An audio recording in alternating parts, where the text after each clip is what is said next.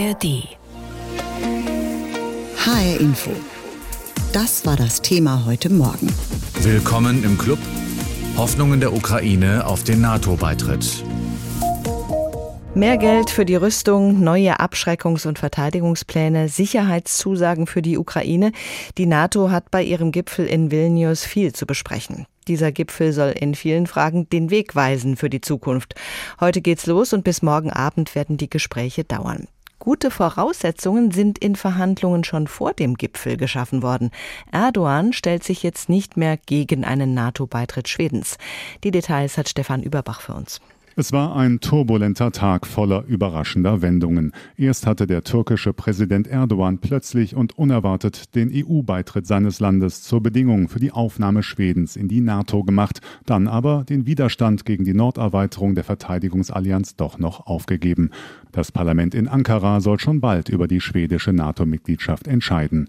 Schweden verspricht im Gegenzug einen konsequenten Einsatz gegen kurdische Extremisten. Die NATO will einen Sonderbeauftragten für die Terrorbekämpfung einsetzen. Generalsekretär Stoltenberg nennt die Einigung einen historischen Schritt, der die gesamte Allianz stärker und sicherer macht. Completing Sweden's accession to NATO is an historic step Hauptthema beim Gipfeltreffen in Vilnius wird aber die weitere Unterstützung der Ukraine sein. Den Abwehrkampf gegen die russischen Aggressoren werden die Bündnispartner weiter mit modernen Waffensystemen und Munition unterstützen.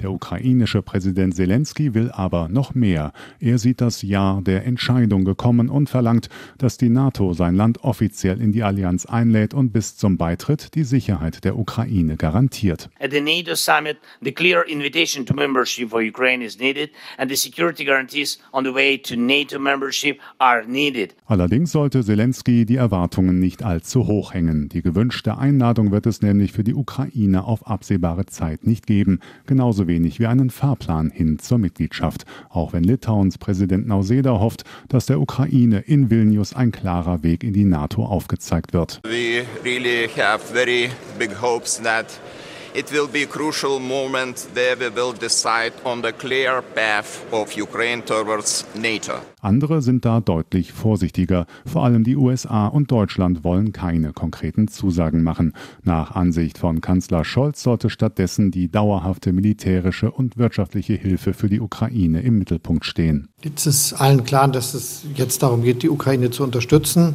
und dass gerade auch in der jetzigen Situation es nicht darum geht, eine Mitgliedschaft zu begründen. Bei den möglichen Sicherheitsgarantien gehen die Meinungen ebenfalls weit auseinander.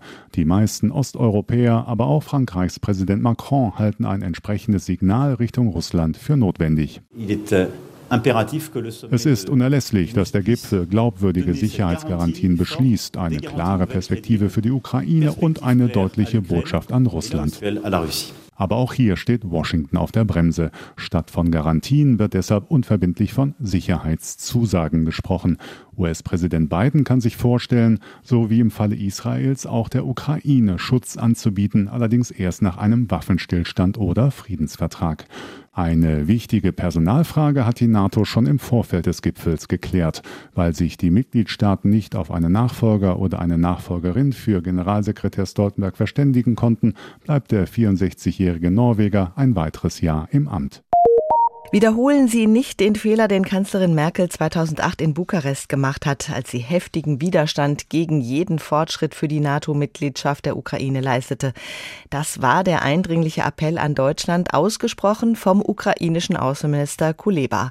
Und spätestens damit war klar, worum es beim NATO-Gipfel gehen wird. Kann die Ukraine irgendwann unter den Schutzschirm des westlichen Verteidigungsbündnisses schlüpfen?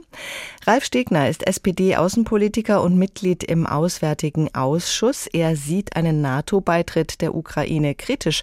Ich habe mit ihm gesprochen und ich habe ihn gefragt, Herr Stegner, manche Leute sagen ja, die Annexion der Krim, der Krieg in der Ukraine, das alles wäre nicht passiert, wenn die Ukraine NATO-Mitglied wäre.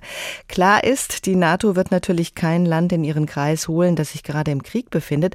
Was spricht noch gegen eine NATO-Mitgliedschaft der Ukraine aus Ihrer Sicht?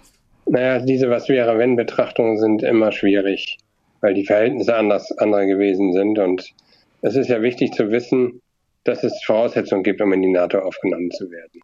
Das ist zum einen die innere Verfasstheit eines Landes, die dafür das hergeben muss, dass man beitreten kann. Zweitens müssen alle Mitgliedstaaten zustimmen. Und drittens darf es keine ungelösten territorialen Konflikte geben. Man kann sagen, an allen drei Ecken ist noch eine Menge zu tun. Das heißt, es ist nicht absehbar, wann das passieren kann. Und deswegen halte ich auch nicht so viel davon, Versprechungen zu machen, die man am Ende nicht einhalten kann. Wir merken ja, wie viel Frust das auslöst, dass wir den Westbalkanstaaten schon vor fast 20 Jahren die EU-Mitgliedschaft zugesagt haben, sind heute noch nicht dabei. Das versucht Olaf Scholz gerade zu ändern, aber man sieht daran, es ist besser, Versprechen abzugeben, die man einhalten kann. Bei der inneren Verfasstheit der Ukraine, was gibt es da noch für Mängel? Ich will das jetzt im Einzelnen nicht bewerten, aber da spielen ja eine Menge Dinge eine Rolle. Äh, dass man sozusagen die Rechte der Minderheiten wahrt, dass äh, das Land insgesamt auf einem guten Kurs ist. Das in Kriegszeiten ist das schwierig, über sowas zu sprechen, weil Korruption eine besonders große Rolle spielt in der Ukraine. Das wissen wir ja, das ist in anderen Ländern teilweise auch so. Aber das ist nicht der Hauptpunkt. Ich glaube, äh, am gravierendsten sind die Punkte zwei und drei. Und äh, wie gesagt, alle Voraussetzungen müssen erfüllt sein, damit ein Land aufgenommen werden kann. Der ehemalige NATO-Chef Anders Fogh Rasmussen sagt, wenn man die NATO-Mitgliedschaft davon abhängig mache, dass die Kämpfe aufhören, gäbe man Putin einen Grund, den Krieg endlos hinauszuziehen. Russland fühlt sich ja durch eine NATO-Osterweiterung in die Enge gedrängt. Ist das eine Logik, der Sie folgen? Nein, also zum einen finde ich, ist es auch da müßig zu spekulieren. Putin braucht ja offenkundig keine Motive für das, was er tut und hat nebenbei keines seiner Kriegsziele bisher erreicht. Und deswegen müssen alle Anstrengungen unternommen werden, die möglich sind, um den Krieg zu beenden. Aber zweitens gilt halt auch, und das übersieht das Argument, ähm, dass wir nicht nur die Ukraine bestmöglich unterstützen müssen bei ihrer Verteidigung gegen diesen furchtbaren Angriffskrieg, was wir tun, politisch, ökonomisch, humanitär, auch militärisch, sondern dass wir auch dafür sorgen müssen, dass der Krieg nicht eskaliert, dass wir selbst nicht Kriegsteilnehmer werden und dass wir gemeinsam handeln mit den Verbündeten. Und wenn Sie mal schauen auf die NATO-Mitgliedschaft, schaut die USA fast genauso wie die Bundesrepublik. Da gibt es große Übereinstimmung zwischen dem amerikanischen Präsidenten und dem Bundeskanzler. Sie haben kürzlich gesagt, wir haben ein hohes Maß an gemeinsamen Interessen mit der Ukraine, aber identisch sind sie nicht. Wo läuft es auseinander? Ja, das hat man ja am Anfang äh, von diesem Krieg gesehen, zum Beispiel, als die Ukraine gesagt hat, sie wollten Flugverbotszonen haben. Das konnte man nicht machen, weil das die NATO hineingezogen hätte in den Krieg und äh, Weltkriegsgefahren ausgelöst hat. Und das darf man nicht machen. Aber wir haben schon ein hohes Maß an Übereinstimmung. Es darf nicht sein, dass man mit Gewalt Grenzen in Europa verschieben kann. Deswegen unterstützen wir die Ukraine ja auch, und zwar inzwischen als zweitgrößte Nation, was die Unterstützungsleistung angeht, in jeglicher Hinsicht. Trotzdem ist es eben etwas anderes und man kann nicht eins zu eins das, was Ukraine verständlicherweise sich wünscht, umsetzen, weil in Teilen es eben dann doch Sicherheitsinteressen gibt, die wir haben, die negativ berührt werden. Und dafür muss ein Bundeskanzler auch Sorge tragen, dass es nicht geschieht. Deutschland und die USA sind sich in dieser Frage einig. Frankreich ist auch ein wichtiger Verbündeter Deutschlands. Dort dreht sich gerade das Blatt ein bisschen. Das Land wechselt möglicherweise ins Lager der Befürworter. Könnte es da eine Annäherung geben zwischen Berlin und Paris? Ich glaube, wir sollten immer versuchen, gemeinsam zu handeln mit Paris und Washington. Das haben wir bisher auch immer geschafft. Das ist eine extrem schwierige Frage. Ich verstehe die Ukraine sehr, sehr gut dass sie natürlich am liebsten möglichst schnell in die NATO aufgenommen werden möchte.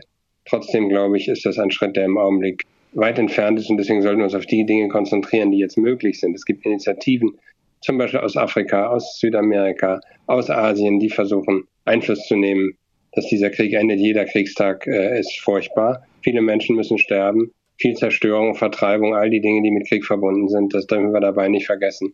Ich bezweifle, dass die militärische Logik zielführend ist, dass man am Ende sagt, wenn wir nur genug Waffen liefern, dann wird der Krieg militärisch entschieden.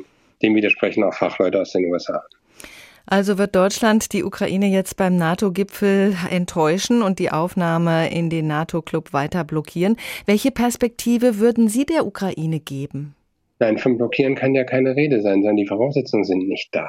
Ich wundere mich manchmal über diese Marking-Interviews, die andere Leute geben als hätten wir es nicht mit einer Nuklearmacht zu tun. Da war letzte Woche davon die Rede. Putin sei sehr geschwächt. Jetzt sieht man, dass er sich mit diesem Prigoschin wieder arrangiert. Es ist alles sehr, sehr schwierig. Ich lese immer, dass seine Phobie der Deutschen, ich würde das eher Vernunft nennen, und äh, merke übrigens auch, dass das sehr viel öffentliche Zustimmung findet, wenn man vernünftig und besonnen mit den Fragen umgeht. Die Ukraine hat klare Vorstellungen. Sie will in die NATO aufgenommen werden, möglichst schnell. Und wenn das nicht klappt, dann fordert Präsident Zelensky mindestens Sicherheitsgarantien. Die ukrainische Seite sagt, das Bündnis müsse mutiger und aktiver werden. Die andere Seite, die USA und Deutschland vor allem, sagen, die Ukraine hat ihre Hausaufgaben noch nicht gemacht. Es gibt klare Kriterien für eine NATO-Aufnahme und die sind derzeit nicht erfüllt. Aus der Ukraine berichtet Andrea Beer, dort begegnet man überall der Unterstützung aus dem Westen. Ukrainische Soldaten bei einer Übung im Gebiet Zaporizhia vor ihrem Einsatz in der Gegenoffensive. Gegen Angreifer Russland verteidigen sie sich unter anderem mit westlichen Waffensystemen. Dafür wird die ukrainische Armee von NATO-Ländern ausgebildet, darunter die USA, Deutschland, Großbritannien oder Frankreich. De facto sind wir doch längst NATO-Mitglied. Das wiederholt Präsident Volodymyr Zelensky immer wieder. Und er pocht auf eine offizielle NATO-Einladung. Vilnius ist eine der Schlüsseletappen. Die Ukraine entscheidet sich für das Bündnis. Die Tür der NATO steht offen. Und daher ist es an der Zeit, zum Beitritt einzuladen. Eine Einladung ziehe kein Land in den Krieg, sondern sei eine politische Botschaft, betonte Außenminister Dmitro Kuleba in den ARD-Tagesthemen. Unsere Logik ist ganz einfach. Einladung jetzt und Mitgliedschaft, wenn die Ukraine den Krieg gewinnt. Und daran habe ich keine Zweifel. Und je früher die respektierten Regierungen ihre Entscheidungen darüber fällen, desto früher ist der Krieg zu Ende. Und eine um die Ukraine erweiterte NATO ist dann die beste Garantie Garantie dafür, dass sich ein Krieg wie dieser nicht wiederholt.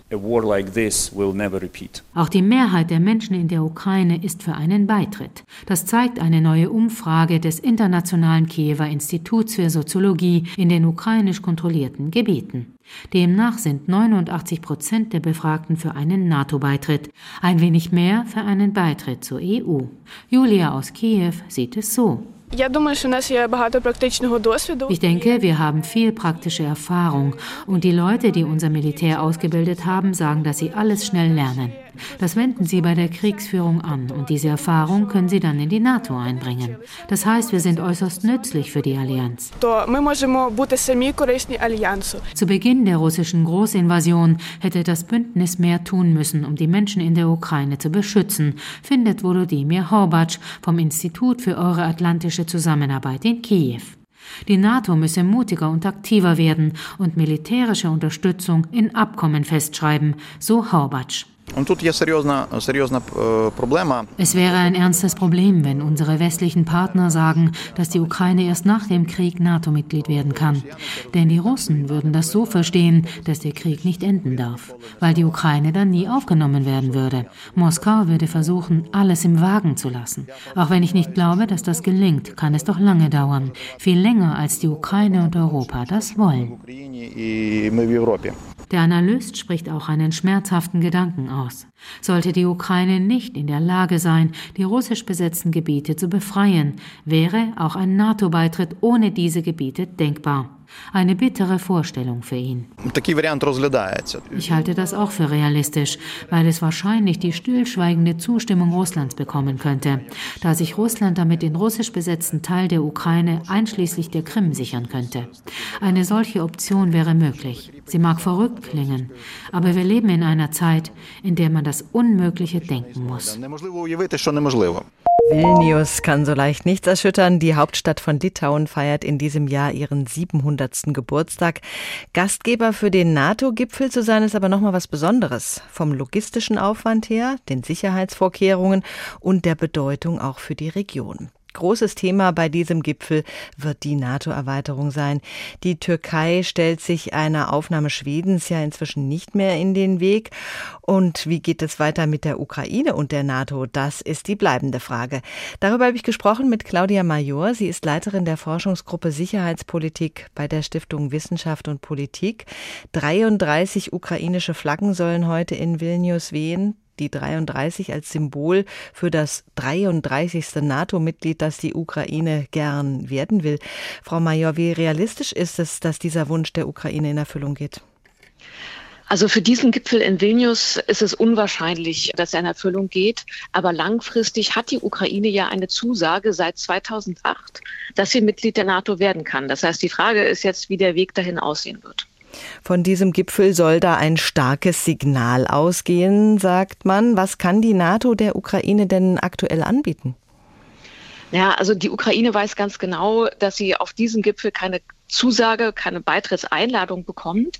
Aber sie wünscht sich eine konkrete Zusage, also dass alle Alliierte das Ziel NATO-Beitritt wirklich unterstützen und im besten Fall noch so eine Art Arbeitsplan und Zeitplan, wie sie jetzt weitermachen können. Ob das wirklich funktioniert, kann ich wirklich nicht einschätzen, weil das bis in die letzten Tage bis gestern noch umstritten war, ob sich die Alliierten tatsächlich einigen können, diese konkrete Zusage zu machen. Deshalb bin ich auch gespannt auf das Kommuniqué heute oder morgen. Die NATO-Staaten sind sich untereinander nicht einig, wie sie mit Kiew verfahren sollen. Bröckelt da die Einheit des Bündnisses und wird es dadurch geschwächt? Ja, diese Uneinigkeit, die hatten wir ja auch, das hatten Sie ja eben schon erwähnt, mit Blick auf den schwedischen Beitritt. Da hat sich die Türkei und Ungarn quergestellt. Also, dass sich die Alliierten da nicht immer einig sind, das ist durchaus normal, das ist bedauerlich. Mit Blick auf die Ukraine ist es natürlich noch mal deutlich stärker, weil dort zwei sehr wichtige Alliierte, nämlich die USA und Deutschland, kritisch sind. Aber gerade die bräuchte es natürlich, wenn die Ukraine NATO-Mitglied wird und dann auch wirklich wie alle anderen verteidigt werden soll. Also deswegen ist die nicht Zerstrittenheit, aber ist die Uneinigkeit noch mal ein bisschen größer. Letzte Woche erst hat Moskau Raketen auf Lviv geschossen. Die Stadt liegt ganz im Westen, knapp 70 Kilometer von der polnischen Grenze entfernt. Wenn dieses Gebiet unter NATO-Schutz stünde, dann wären unsere Soldaten jetzt an der Front? Also wenn man über NATO-Beitritt redet, und das weiß auch die Ukraine, geht es nicht über einen Beitritt morgen oder übermorgen, sondern darüber, dass es eine klare Zusage und einen Plan dahin gibt. Natürlich sind mit einem Beitritt viele Risiken verbunden, wie die der Eskalation. Beispielsweise auch die Frage, ab wann das dann wirklich gilt, ob die NATO die Ukraine wirklich verteidigen kann. Aber genauso wichtig ist zu überlegen, was passiert, wenn die Ukraine keine langfristig gesicherte Perspektive hat. Also wenn sie ein instabiler Staat bleibt oder wenn der Wiederaufbau nicht abgesichert ist und deshalb stockt oder möglicherweise gar nicht passiert. Also ich glaube, wir müssen immer abwägen, was sind die Risiken, die mit einem Beitritt einhergehen, die sollte man nicht kleinreden, aber dass es auch in unserem Interesse ist als NATO-Staaten und EU-Staaten, dass die Stabilität der Ukraine langfristig gesichert und damit auch europäische Sicherheit. Also man muss das sehr gut abwägen. In diesen Tagen wird ja auch immer wieder viel von Bukarest gesprochen. Dort hat Merkel damals einen NATO-Beitritt der Ukraine abgelehnt. Der Außenminister der Ukraine, Kuleba, hat Deutschland gerade erst davor gewarnt, diesen Fehler zu wiederholen. Er sagt, Russland hätte niemals die Krim besetzt oder den Krieg vom Zaun gebrochen, wenn sein Land damals NATO-Mitglied hätte werden dürfen. Hat er da einen Punkt? Er hat einen Punkt, weil es 2008 eine generelle Zusage gab an die Ukraine und Georgien, ihr könnt irgendwann NATO-Mitglied werden. Aber es ist nie ausbuchstabiert worden, was das dann praktisch heißt. Also es gab diese konkrete Umsetzung, was heißt eine Beitrittszusage, die gab es damals nicht. Und damit ist die Ukraine in so einer Art Grauzone geblieben oder ist de facto vogelfrei geblieben, weil sie wusste, sie kommt vielleicht mal irgendwann ran, aber keiner weiß wie.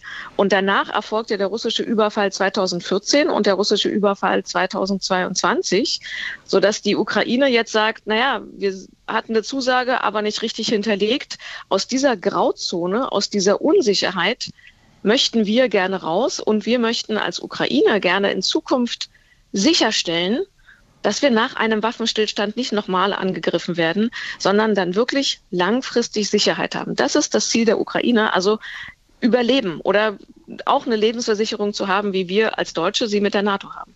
Ein Vorschlag ist da, schon jetzt die freien Gebiete der Ukraine in die NATO aufzunehmen und später dann die Regionen, in denen noch Krieg herrscht. Ja, der Vorschlag ist auf dem Tisch. Der spielt so ein bisschen an an die deutsche Geschichte, denn 1955 ist Westdeutschland Mitglied der NATO geworden, aber die Länder der DDR natürlich nicht.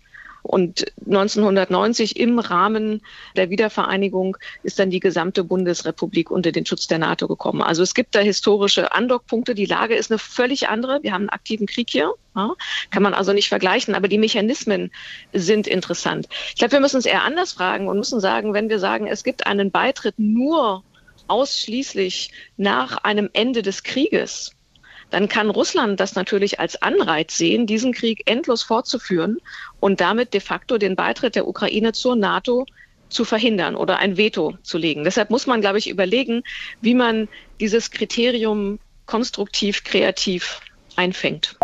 Wie reagiert eigentlich Russland auf den NATO-Gipfel vor der Haustür und auf das, was da so alles beschlossen werden soll?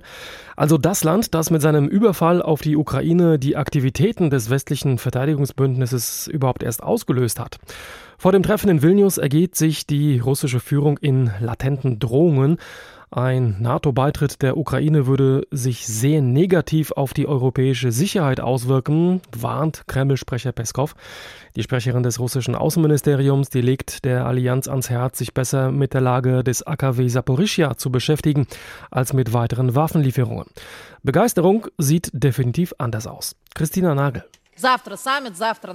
Schon vor Beginn des NATO-Gipfels ist in den einschlägigen russischen Talkshows der Verlierer bereits ausgemacht. Er heißt Volodymyr Zelensky.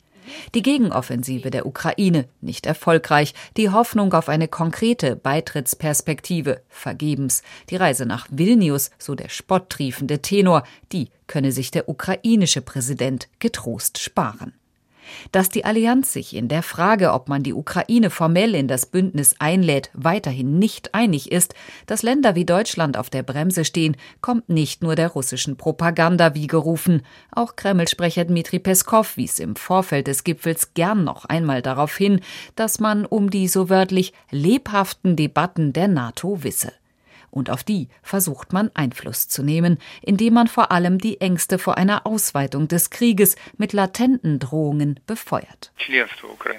Eine Mitgliedschaft der Ukraine in der NATO wird sich sehr, sehr negativ auf die gesamte Sicherheitsarchitektur Europas auswirken, die eh schon zur Hälfte zerstört ist. Es ist eine absolute Gefahr für unser Land, die deshalb eine klare und harte Reaktion von uns verlangt. Wie diese Reaktion aussehen könnte, das lässt der Kreml bewusst offen. Die NATO, kommentiert der Kreml-nahe Politologe Sergei Michev im Sender Visti FM, stehe vor einem Dilemma. Sie müsse etwas tun. Um zu gewährleisten, dass die Ukraine weiter kämpfen kann, ohne aber selbst in einen direkten Konflikt mit Russland hineingezogen zu werden. Denn auch diese Drohung steht weiter im Raum, erst recht nach der Ankündigung der USA, der Ukraine Streubomben liefern zu wollen, was aus Sicht der Sprecherin des russischen Außenministeriums unweigerlich zu einer weiteren Eskalation führen werde. Nach offizieller Lesart sind all dies Verzweiflungstaten, weil, wie die Staatsmedien nicht müde werden zu behaupten, die ukrainische Gegenoffensive gescheitert sei. Die NATO und Kiew, meint der russische Experte Oleg Niemensky im Nachrichtenkanal Rassia 24, müssten nun gute Miene zum bösen Spiel machen. Deshalb müssen sie nun etwas Schönes versprechen, ein paar unverbindliche Verbindlichkeiten eingehen, nach dem Motto, wir versprechen etwas fest, was wir aber nirgendwo fixieren.